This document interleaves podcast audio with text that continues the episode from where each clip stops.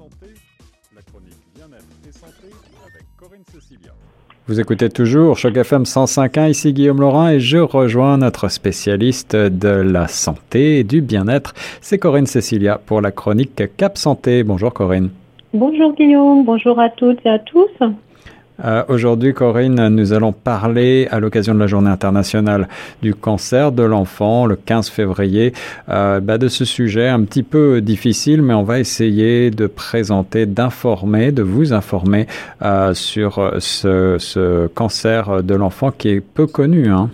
Mm-hmm. En fait, le cancer chez l'enfant, c'est la deuxième cause de mortalité dans les pays développés.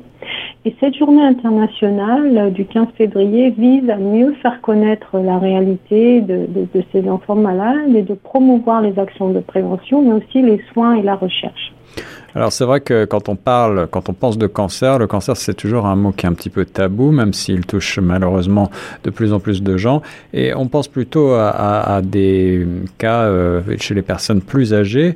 Or, euh, eh bien, combien de, quel est le pourcentage à peu près d'enfants qui peuvent être touchés? Alors, le cancer chez les enfants, on parle là d'une tranche d'âge de 0 à 14 ans. Au Canada, concerne environ 882 enfants âgés de moins de 15 ans et qui reçoivent ce diagnostic et dont 150 euh, finiront par euh, euh, succomber à cette maladie. Donc, ce sont des chiffres assez peu important, heureusement, on a envie de dire, mais mal, malgré tout, il s'agit d'une réalité. Euh, mm -hmm. Et, et peut-être euh, est-il important justement euh, d'informer pour euh, se, se, se, préparer et, et éventuellement euh, bien trouver les, les solutions et les traitements nécessaires. Mmh. Alors en fait, le, le, cancer euh, chez les enfants, c'est la deuxième cause de décès par maladie chez les enfants canadiens, même s'il si demeure relativement rare. C'est ça qu'il faut souligner. Et le type de cancer le plus fréquent euh, euh, diagnostiqué chez les enfants canadiens, c'est la leucémie avec 33% suivi des cancers du cerveau et du système nerveux à 20% et 11% des cas concernent les lymphomes. Alors, ce qui est important aussi de souligner, c'est qu'au cours des 30 dernières années, le taux de survie au cancer chez les enfants s'est grandement amélioré. Hein. Il est passé de 71% à la fin des années 80 à 82% au début des années 2000. Alors là, on n'a pas des statistiques plus récentes euh, que ça, mais quand même, ça montre que le taux de survie augmente, notamment grâce aux bénéfices des, recherches euh, et de la, des soins qui sont prodigués, dans, en tout cas au Canada. Ça, c'est une note positive. Est-ce qu'on sait si euh, le nombre de cas est stagnant ou s'il augmente proportionnellement à la population? Oui, alors en termes d'incidence du cancer chez les enfants, il est, il est resté relativement stable depuis les années 90, hein, mais euh, bon, la mortalité, la mortalité a diminué grâce aux améliorations dans le traitement du cancer, ça c'est vrai. Mais on sait que euh, en termes de statistiques, le, le, le, par exemple, le cancer infantile est plus fréquent chez les garçons que chez les filles. On parle de 1,2 garçons diagnostiqué pour une fille mmh. euh, de, de, en dessous de 15 ans. Euh, chez les enfants, le, le, le taux d'incidence le plus élevé observé chez les nourrissons de moins d'un an euh, est le plus faible chez les enfants de 10 à 14 ans. Là, on parle du Canada, évidemment, selon les, les, les facteurs de risque dans différents pays, ça peut varier.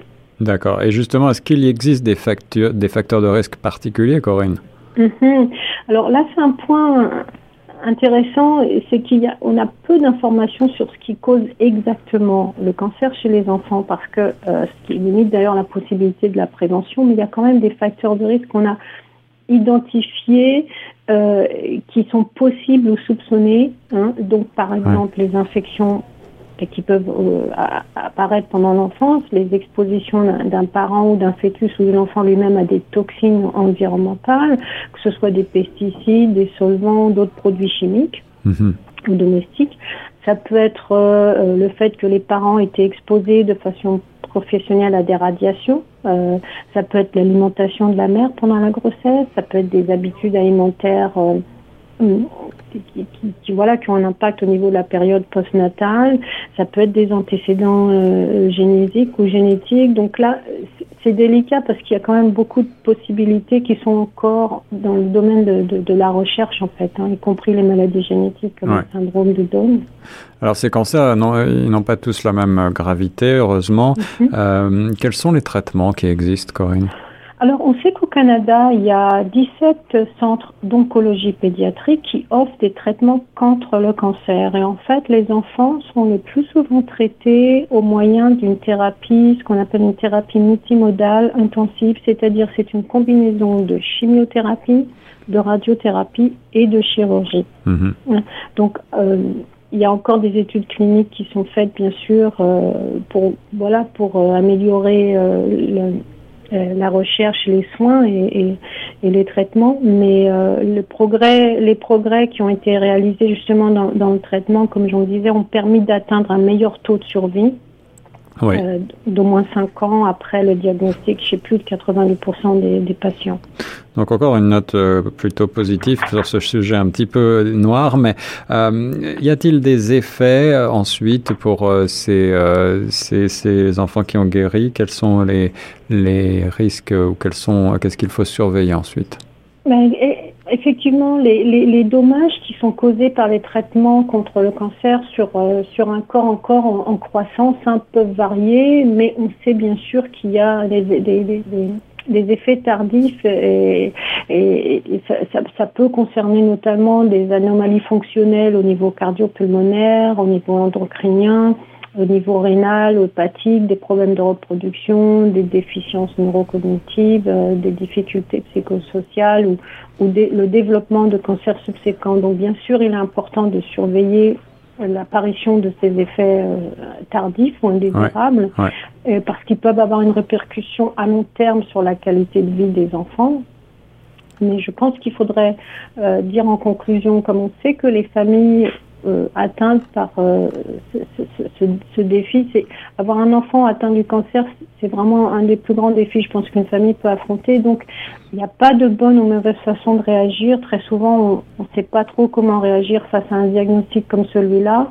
On peut se sentir coupable, on peut se sentir impuissant, on peut se sentir vraiment dépassé. Et en fait, il ne faut pas hésiter à aller chercher l'aide d'une équipe de soins, de, des proches, des parents, des amis, mais aussi surtout des, des professionnels et euh, à cet effet, justement, je, je, recommande aux gens de s'instruire, de lire euh, les, euh, les, conseils et les, les, aides qui sont disponibles notamment sur le site de la Société canadienne du cancer. Alors, le site de la Société canadienne du cancer, c'est justement www.cancer.ca et le 15 février, c'est la journée internationale du cancer de l'enfant, l'occasion de se, de se documenter justement sur cette maladie euh, rare mais qu'il est important de connaître. Merci Corinne pour cette nouvelle chronique Cap Santé sur Choc. Merci à vous.